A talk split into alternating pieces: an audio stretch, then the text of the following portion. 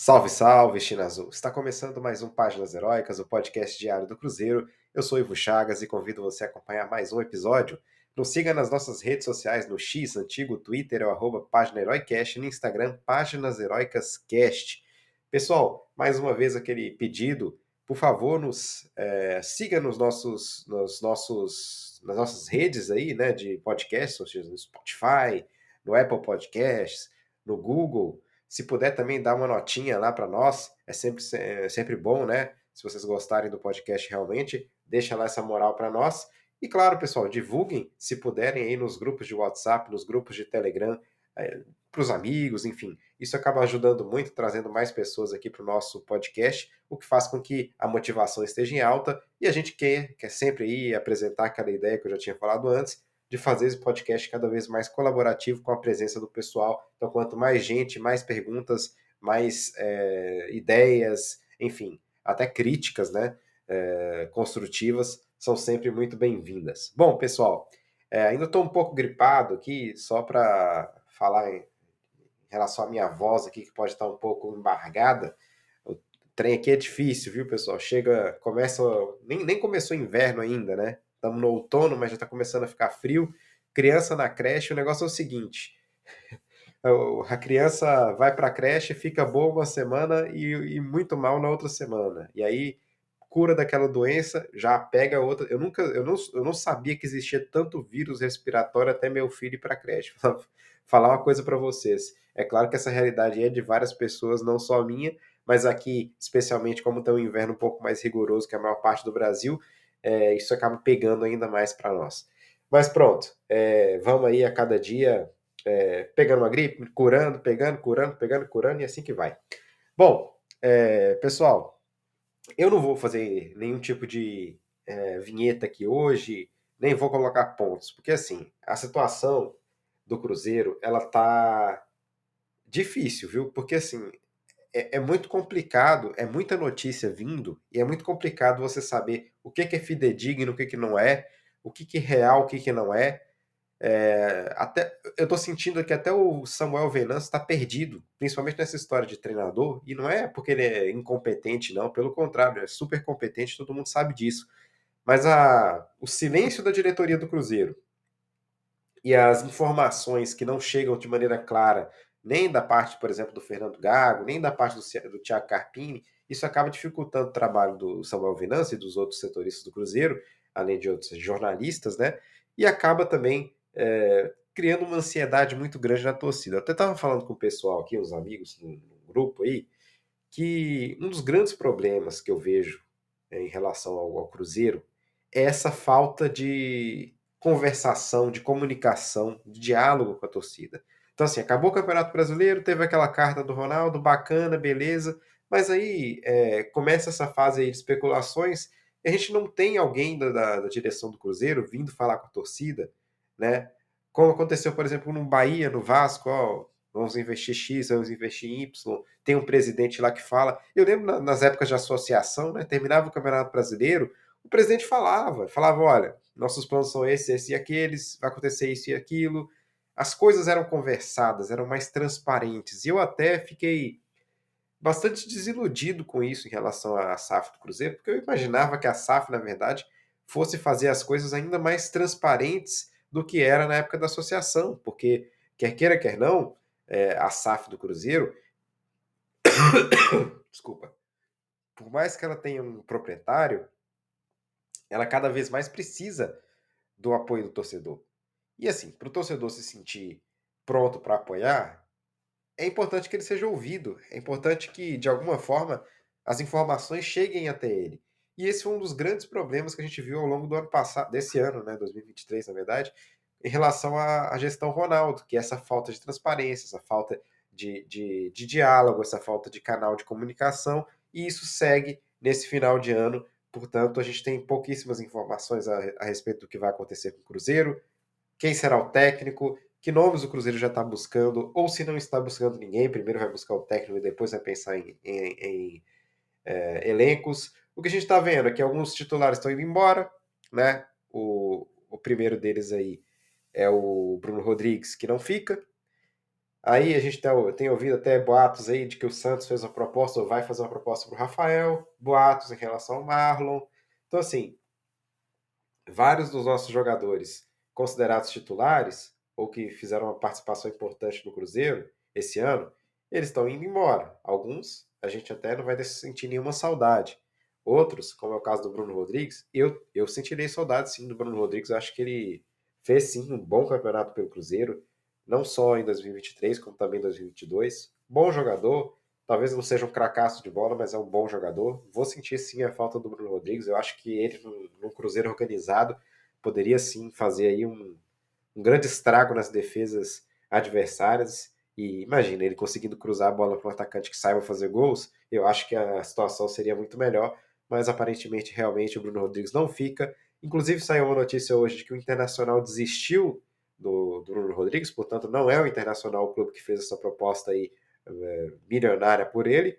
A gente não sabe o que, que é. A gente não sabe se é alguém do exterior, se é algum time do exterior, se é um time brasileiro. Também não sabemos quem é ou quem é esse clube, qual é esse clube que fez a proposta aí para o Bruno Rodrigues, que a princípio será a proposta que vai é, fazer com que ele deixe o Cruzeiro. E aí, pessoal, a gente vai falando aqui de outras coisas, por exemplo, o atacante Wesley, né, eu já tinha falado sobre isso, ele recebeu aí uma proposta do futebol europeu para deixar o Cruzeiro né, por empréstimo. Então, o Cruzeiro receberia um, um valor aí por esse empréstimo, Acredito também que haveria uma multa, né? Caso esse clube queira é, realmente comprar o Wesley em definitivo. A princípio é um clube do leste europeu, portanto pode ser Ucrânia, Rússia. É, imagino que esses sejam os mercados mais atrativos para esses jogadores no, nesse momento. E é esperar, é esperar para ver qual vai ser aí a, a, a ideia dessa negociação, se vale a pena realmente mandar o Wesley por empréstimo. Eu acho que tem que ser costurado em um acordo bom para que o Cruzeiro, quem sabe, receba um bom valor caso o Wesley se destaque nesse empréstimo. Vamos ver como é que vai ser isso. É, ainda as coisas assim, as informações estão bastante, é, como eu posso dizer, tá muito, o pessoal está muito perdido. Eu não, eu não, tô vendo nenhum, ninguém conseguir cravar nada, né, em relação ao futuro dos jogadores do Cruzeiro. Bom, o Thiago Carpini, né, até foi entrevistado aí pela Itatiaia e falou que seria muito bom ir para o Cruzeiro, mas que não recebeu a proposta pelo, do Cruzeiro. Então, é, a gente não sabe até que ponto o Thiago Carpini está tá escondendo o jogo ou se realmente ele não fez, ele não recebeu nenhuma proposta. Essa informação aí é do Thiago Matar, da Itatiaia, que ele diz que, é, a princípio, o Thiago uh, Carpini né, teria sim muito interesse em assumir o Cruzeiro, mas que não foi procurado. No entanto, a gente tem informações de que de fato ele foi sim procurado e não sabemos é se foi feita uma proposta formal por ele.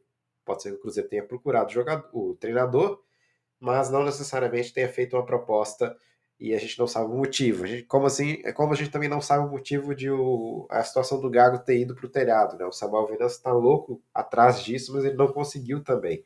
Eu tinha falado ontem na questão do Boca Juniors. E hoje surgiu aqui uma outra, uma outra situação que é do Chivas.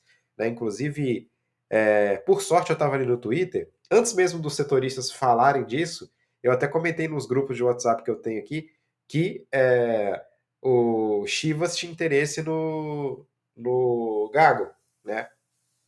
Por quê? Porque eu estava ali no Twitter e coloquei lá Boca Juniors, alguma, alguma ligação entre o Boca Juniors e o Gago. E acabou que um, que um jornalista argentino lá tinha, tinha acabado de postar uma informação do tipo é, cotado no Boca Juniors, ele não vai para o Cruzeiro e também não vai, ele deve ir, o destino dele é o Tivas, Guadalajara, né? A questão do Tivas é que eles têm treinador, mas o treinador está recebendo a sede da Europa, então a gente não sabe como é que vai ser aí.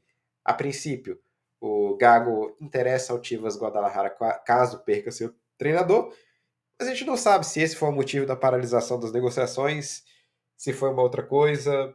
Eu, eu falei ontem aqui que não acreditava nessa questão de tamanho da, da, da direção, tamanho do, do, da equipe, né, técnica, enfim. Eu não acho que seja por aí, porque eu acho que isso aí é negociável, sabe? É, questão de dinheiro é negociável. Agora, se ele está dando para trás, eu ainda acho que ele espera alguma coisa do Boca Juniors. Eu ainda acho que é isso. É, mesmo em, em relação ao Tivas, eu acho que ele já teria sido capaz aí de tomar uma decisão mais rápida, mas como está mexendo aí com, com o Boca Juniors, eu acho que o, o Gago está receoso, né? Agora, o Cruzeiro também tem que se mexer e não sabemos para que direção isso vai. É, tá terrível essa situação, tá? Essa de, de, incerteza.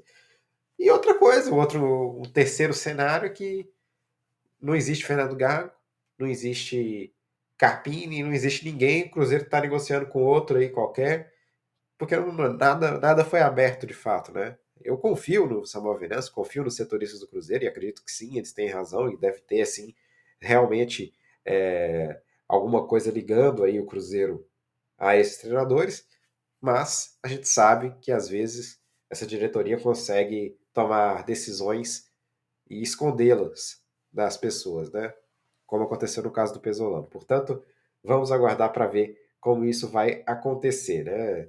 Essa questão, assim, se a gente for analisar as informações que nós temos até agora, virou novela. Mas será que o Cruzeiro está sintonizado nessa mesma novela? Será que é isso mesmo? Será que tá, tá tudo certo já com algum treinador? Eles ainda não, não anunciaram? A gente não sabe. É, é muito difícil. É como eu disse, não tem comunicação. Bom, outro caso aqui, o Mastriani, né?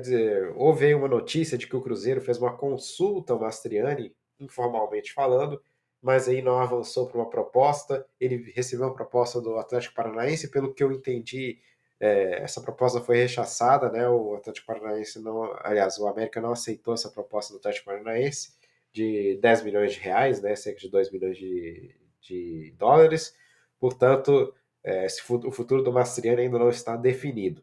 E aí, falando mais daquela situação do Rafael, é, em relação ao Santos, aí, o Samuel Velança, inclusive, falou que não acredita muito nisso, mas que caso o Santos realmente queira o Rafael, aí ele teria que pagar, né? Porque o Rafael ainda tem contrato com longo com o Cruzeiro, foi renovado há pouco tempo, portanto não é bem assim, simplesmente quero e vou levar. Não é isso que vai acontecer. Essa informação do Rafael e o Santos, ela vem do Marcelo Razan, e do Gabo Sabrino do All Sport, né? Então, só para dar o crédito aqui para eles que trouxeram essa informação de uma possível ligação do Rafael com o Santos. Para quem não se lembra, para quem não sabe, o Rafael foi revelado pelo Santos. E aí, outra coisa, Paulo Vitor, né? Paulo Vitor também é, provavelmente vai para a Europa, emprestado. Tem clubes é, portugueses que sondaram ele, o Rio Ave e o Portimonense. Ele fez uma boa temporada com, em Portugal não sei se foi, não lembro o time que ele passou aqui, mas eu sei que ele não fez assim uma péssima campanha não, portanto o pessoal de Portugal tem algum carinho com o Paulo Vitor, quem sabe ele não consegue aí uma boa atuação e é vendido. Outra questão, Gilberto, fica, não fica? Uh, não, não fica o Gilberto, e existe uma proposta aí do Shimizu S-Pulse do Japão. E aí a ideia é que Gilberto e Cruzeiro entrem em um acordo sem precisar pagar aí uma, um, os custos da rescisão, porque é bom para ele que vai lá e vai jogar, vai terminar a carreira dele, né? Tá numa fase mais. Não digo, que vai terminar, mas já está numa fase ali de pensar em se aposentar. Portanto, vai ser bom para os dois lados. É, vai ser uma rescisão amigável a princípio.